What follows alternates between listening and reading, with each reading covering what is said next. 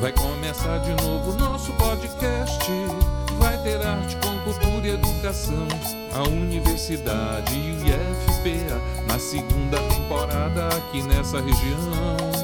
O Lab Pesque vai mostrar o que tem feito, valorizando os saberes do Caeté.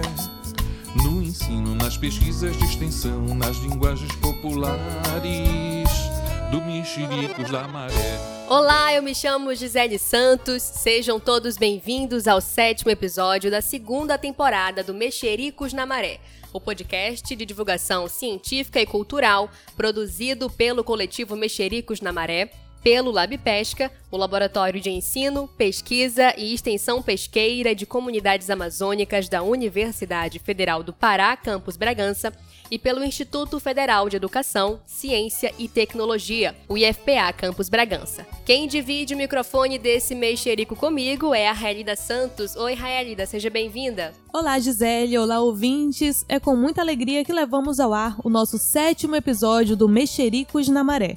No episódio passado, nós mexericamos sobre o Laboratório de Neurociência do IFPA Campus Bragança, que é coordenado pelo professor Cristóvão Diniz. E ainda contamos com a participação especialíssima da artesã e ativista Odalicia Viz, que realiza um brilhante trabalho à frente do grupo de artesãs Arte das Mulheres de Vila Quiera. E se você ainda não acompanhou, corre para ouvi-lo no Spotify. O link está disponível no nosso Instagram, arroba Mexericos na Maré.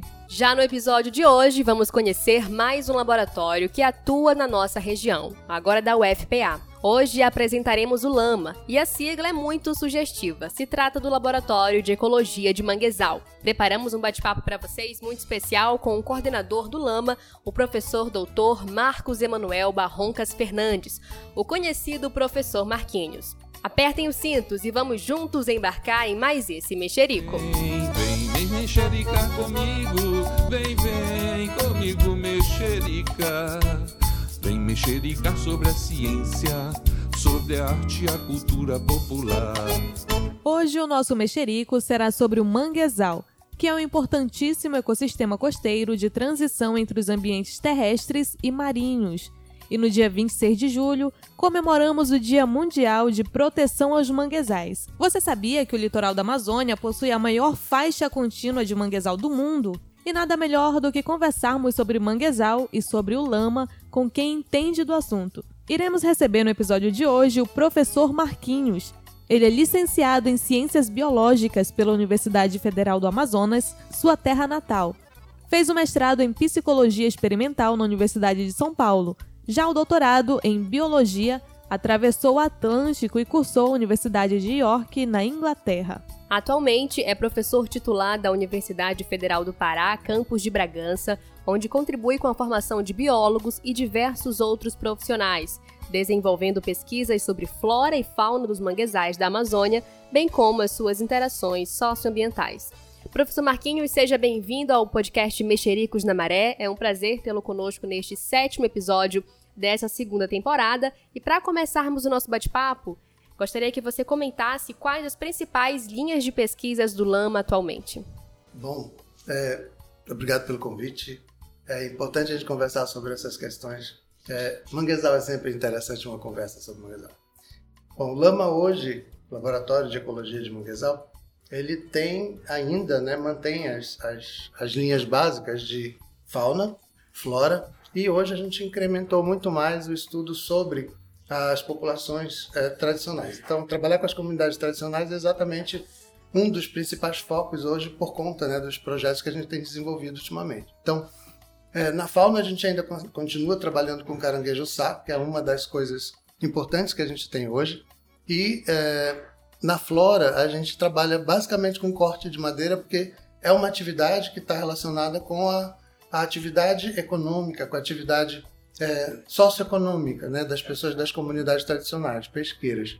Então a gente trabalha basicamente com corte de madeira e com a, as, as, áreas de extração de caranguejo, para justamente preparar para fazer os mapeamentos, que é o que a gente está fazendo, os mapeamentos para fazer os planos né, de, de manejo que a gente deve fazer no próximo passo. Bom, com as comunidades a gente trabalha as questões sociais. Então, dentro das questões sociais hoje, né, a grande atividade está relacionada especialmente com as crianças, né?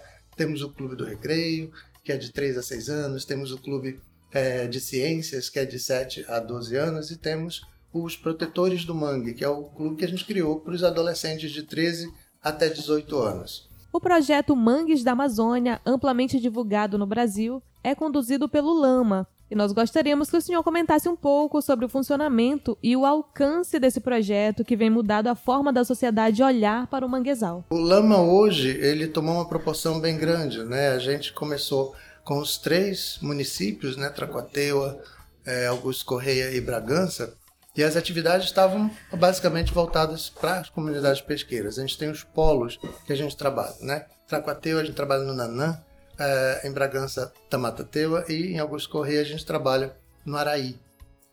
E agora a gente está já fazendo uma, uma, uma outra né, é, inserção, né, que é Viseu, através de Fernandes Belo, como eu falei anteriormente.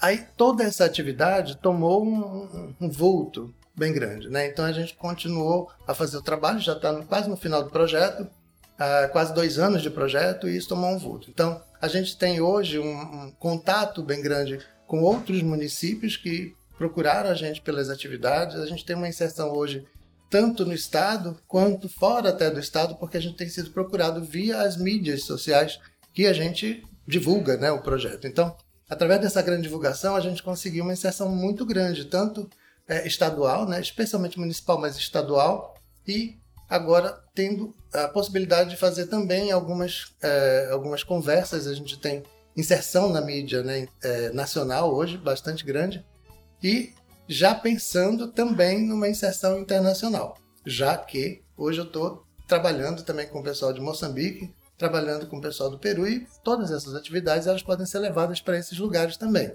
Então as possibilidades são bem amplas, né? A gente acaba fazendo os grandes contatos, fazendo com que todas essas atividades que a gente desenvolve aqui sejam multiplicadas. Sob o ponto de vista cultural, quais as atuações do projeto Mangues da Amazônia na nossa região? Bom, uma das atividades que eu considero importantes no Mangues da Amazônia é justamente essa questão cultural. Né? Um, um ponto, nós temos um aluno né, que, que faz, o Juan, ele faz o trabalho com a, a etnomusicalidade. Né? E a etnomusicalidade trouxe a oportunidade da gente conversar né, com vários e buscar os vários artistas, as várias tendências artísticas que tem na, na região. Então, dos municípios que a gente trabalha, nos polos que a gente trabalha, é, a gente acabou é, conhecendo uma série de artistas e artistas de todas as áreas, né? Então, é, não só na música, né, como era o primeiro propósito, mas acabou descobrindo que nas artes plásticas, né, na, na, na, na escrita, né, na poesia, então na, na, na, feitura de maquetes, etc. Tem um monte de artistas que são artistas muito, muito bons. E o que, que a gente está pensando em fazer com isso? Fazer a divulgação desse material que eles produzem, né? Fazer, inclusive no nosso final de no encerramento, né, do, do, do Mangues da Amazônia, fazer uma bela exposição de todo esse material. E isso tem uma repercussão muito legal, porque a gente se aproximou muito mais, né, da questão do o como o manguezal ou o quanto o manguezal representa para as expressões artísticas, né, das comunidades que a gente trabalha. Por quais meios os resultados desses estudos desenvolvidos no Lama são difundidos para a comunidade acadêmica e para a sociedade em geral? Bom, nós somos a priori um grupo de pesquisadores, né? Que trabalha com manguezal. Então, todas as atividades que tem dentro do, do, do projeto Mangues da Amazônia, ela está relacionada com uma produção técnico-científica, a priori. Em segundo plano, a gente tem também a, a, a divulgação mesmo né, de, de, de cultura, divulgação de informação, de conhecimento tradicional, o que é importante. Né? A gente produz conhecimento científico, mas ao mesmo tempo a gente está aprendendo e também está conhecendo melhor esse conhecimento tradicional. E a ideia de como a gente faz isso? A gente está em todas as mídias, né? Que a gente consegue, nessas as mídias eletrônicas todas. É, a gente tem muito contato com esse, com esse universo midiático, produz livros. A gente está lançando agora dois livros né, sobre os produtos que a gente tem gerado no Mangos da Amazônia. A gente tem feito cartilhas, cartilhas que são importantes para a divulgação dessa informação que a gente tem, né, que a gente é, produz, e ao mesmo tempo não só a técnico científico, mas a, a, informação que é também de conhecimento tradicional. E a gente coloca no, no, num meio de papel ainda, né? A gente coloca dentro da, da para que seja acessível às pessoas, de uma linguagem realmente bastante acessível. É, produz tudo isso também em PDF, então fica disponível né, no, no, na mídia, fica disponível no, no meio virtual. É, a gente tem também a, a atividade através de filmes, a gente faz vários filmes são chamados vídeos de bolso. Esses vídeos de bolso são, são muito interessantes porque eles trazem pequenos pedaços né, da nossa atividade dentro do programa, né, dentro do projeto. Quais os resultados que a comunidade já pode colher do projeto Mangues da Amazônia? O que a gente já consegue perceber agora é que existe, pelo menos no, no, no grupo infantil, que é onde a gente tem atuado com bastante intensidade. Então, as crianças têm mudado um pouco de comportamento. As mães têm relatado é, coisas importantes, como meu filho agora gosta de ir para a escola, meu filho agora acorda super cedo para estudar, meu filho está interessado nas atividades, né? Então, isso muda um pouco esse comportamento da criança com a, a, a atratividade que a escola traz para ele. Então, essa é uma das coisas que a gente tem visto de imediato, né? Claro. A outra é que a inserção é, que a gente faz dentro de uma comunidade, ela tendeu a mudar um pouquinho. Por quê? Porque a gente fez uma coisa que é importante. A gente fez uma, uma, uma, uma devolutiva né, dentro das comunidades. E essas devolutivas mudaram muito uma coisa que era uma imagem negativa que tinha dentro da comunidade, que era os pesquisadores chegam aqui, vêm, perguntam um monte de coisa e no fim vão embora e não trazem nenhuma, nenhuma, nenhuma resposta, nem, nem sequer uma notícia do que aconteceu com aquela informação que foi dada. A gente tentou mudar isso, porque isso sempre foi uma reclamação muito forte né, dentro das comunidades. Então, a primeira coisa que a gente ficou muito preocupado no final do primeiro ano foi: vamos fazer uma, uma devolutiva. E uma devolutiva onde a gente consiga né, mostrar que toda aquela atividade conjunta, que ela é participativa na comunidade, ela tem uma, uma, uma função, uma finalidade.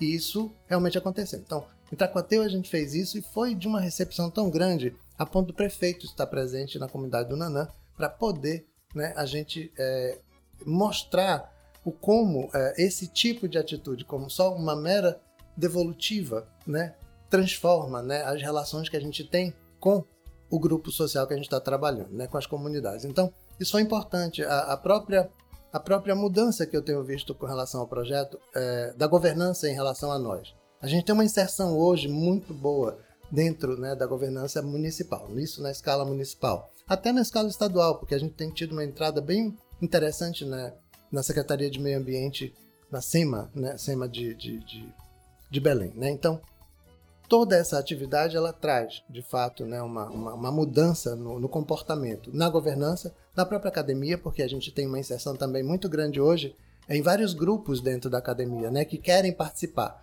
Então, hoje o Mangues da Amazônia tem um monte de, de grupos né, dentro da universidade que participam das nossas atividades, porque eu chamo todo mundo para participar. Né? Então, é, fazer parcerias é exatamente o, o, um dos focos, e esse foco muda muito, porque a gente acaba fazendo é, uma atividade conjunta, né? E para um fim comum, eu acho que essa é a ideia de tudo, né? Professor Marquinho, como o LAMA e o programa de pós-graduação em Biologia Ambiental da UFPA contribuem para a formação de profissionais para a região? É importante a gente falar da, do papel que a universidade tem dentro da comunidade, né? Então, principalmente num campus universitário. É, a diferença que isso faz é, é no fato de que a gente consegue fazer inserção mesmo né, da pesquisa, da extensão e do ensino, né, que é o papel da universidade. Então a gente consegue sair um pouco do muro e o PPBA, que é o Programa de Pós-Graduação em Biologia Ambiental, que a gente montou há 20 anos atrás, né, lá em 2000 ainda, né? Então, ele tem ao longo do tempo é, conseguido, para efeito de, de, de, atuação em áreas como a minha, que é a área de manguezal, é, levar não só né, a pesquisa, porque a gente tem desenvolvido pesquisa ao longo desses 20 anos no Manguezal, mas a formação de gente que tem a habilidade de trabalhar em vários setores. Então, por exemplo, tem gente trabalhando especificamente na pesquisa, né, fazendo a pesquisa científica, e tem gente trabalhando também no ensino, porque a gente distribuiu os alunos né, para as outras instituições, tanto de ensino superior quanto de ensino médio. É, e ao mesmo tempo a gente tem a questão da extensão que está crescendo.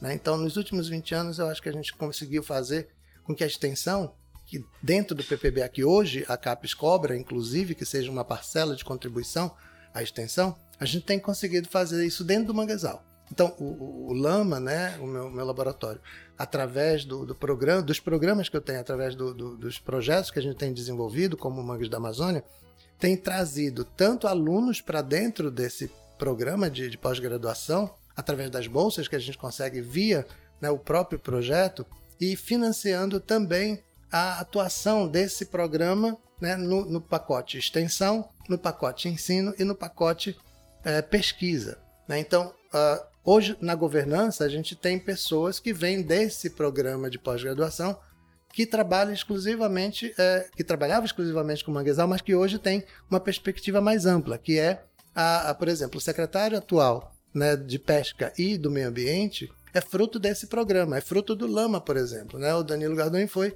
um aluno da gente desde a graduação na, na universidade, no campus, fazendo mestrado no PPBA, doutorado no PPBA. Então, toda essa formação que você consegue ao longo do tempo, ela traz, ela traz um, um, um, um profissional que está habilitado para trabalhar nas, nas questões regionais. Né? E nós, em conjunto hoje, nos, nós nos aproximamos muito da governança em função disso, porque nós criamos né, pessoas que estão habilitadas para trabalhar nessas questões na, na, região. Então, isso facilita muito a nossa conversa com, com, com, o, com a governança. Né? Hoje nós assumimos cadeiras no conselho. Né? Anteontem, na verdade, foi a posse né, do, do Condema, onde eu até faço parte hoje do conselho e outras pessoas. Eu contei seis alunos da gente dentro do Condema. Isso faz, isso faz uma diferença imensa, porque a gente vem com uma formação adequada para poder avaliar os, os problemas, né, as problemáticas locais. E isso faz diferença. Então, o PPBA faz essa diferença levando esses profissionais para dentro do município para todas as áreas. No ensino, por exemplo, a gente tem é, a inserção desses profissionais nas, nas IES, né, nos institutos de ensino superior e no nível médio. Aqui mesmo, né, a gente está num podcast que é fruto né, desse PPBA, porque os alunos que montaram, que criaram, que fazem né, esse podcast aqui, é, eles estão, né, o professor Bill, né, a Robertinha, então todos eles também fazem parte deste programa. Né? Isso é, é, é um papel importante dentro da extensão local. Né? Então, todos os meus alunos que têm passado pelo laboratório, é, grande parte deles ainda continua trabalhando comigo, por incrível que pareça. Minha equipe hoje é mais de 40 pessoas, né, juntando os meus ex-alunos, os meus alunos atuais e até os futuros que já estão lá esperando a vaga para fazer o, o, o, programa, né, o PPBA. Acabamos de aprovar agora mais duas pessoas na última seleção do mestrado do PPBA, e isso, é, todos eles trabalham dentro do nosso programa, que é o Mangues da Amazônia, né? E só fazendo já um, um, um, um spoiler, eu acabei de montar um programa chamado Programa Manguezal, que é o Promangue. Promangue é um programa guarda-chuva para todas essas atividades que a gente conversou aqui, né? Ele está agora como um grande guarda-chuva para tudo isso. A parte da pesquisa, a parte da, da, do ensino, a parte da extensão, tudo isso voltado para o manguezal. Né? Então, é, o PPBA faz um papel importante dentro desse, desse cenário. Por quê? Porque para eu fazer a parte de pesquisa, eu preciso gerar né, essa, essa, essa formação de recurso humano especializado, que é dentro do PPBA que a gente faz. Né? A extensão também se faz lá dentro. Né? Então, o ensino mais ainda. Então, com toda essa, essa, essa, essa inserção que o, o PPBA tem hoje né, né, na, na sociedade bragantina, a gente consegue fazer um trabalho legal e, obviamente, todo mundo direcionando né, é, para boa qualidade da, da, das performances que a gente tem feito em, em prol do manguezal na região. Professor Marquinhos, extenso e antigo é o debate sobre o desmatamento das nossas florestas amazônicas e de outros biomas brasileiros, mas pouco se fala sobre a gravidade do desmatamento dos manguezais. E as evidências nos mostram que o poder público não tem dado a devida importância para esse ecossistema, sobretudo para a contribuição das populações tradicionais, costeiras e estuarinas. Então, para encerrar o nosso bate-papo, eu gostaria que você falasse um pouco sobre a importância da conservação dos manguezais. Esse é um assunto importante, conservação dos manguezais. Mas a gente tem também, primeiro, que entender uma coisa. É, os manguezais amazônicos, eles têm uma característica, eles têm um, um, um padrão né, de, de, de, observância que a gente tem que ter. Então, é, comparar os manguezais amazônicos com o resto do Brasil, ou seja, com, uma, com os manguezais das outras regiões do Brasil, é, significa é, tentar fazer uma diferença no que acontece. Nós temos realmente um dos, uma das áreas né, de manguezais do mundo mais bem conservadas. E isso uh, não quer dizer que não está tendo nenhum tipo de, de, de problemática com relação ao desmatamento, enfim, né, com o uso inadequado das áreas de manguezal. Mas quando a gente faz uma avaliação ao longo do tempo, a gente percebe que realmente as, a costa amazônica ela tem um, um bastante conservado, né?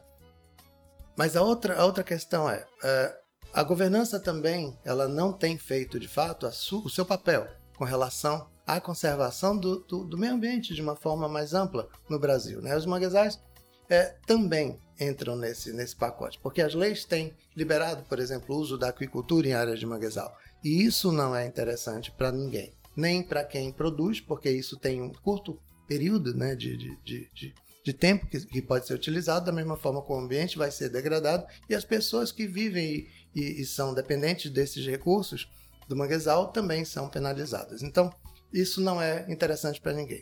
Então, a governança tem sim né, é, tido um papel na, nesse retrocesso, na, na questão do uso inadequado das áreas de manguezal, especialmente no nordeste do país, onde a gente tem é, a aquicultura com a, a, na verdade a carcinicultura, né? Uma cultura, mas a carcinicultura é voltada para as áreas de manguezal e com um prejuízo muito grande.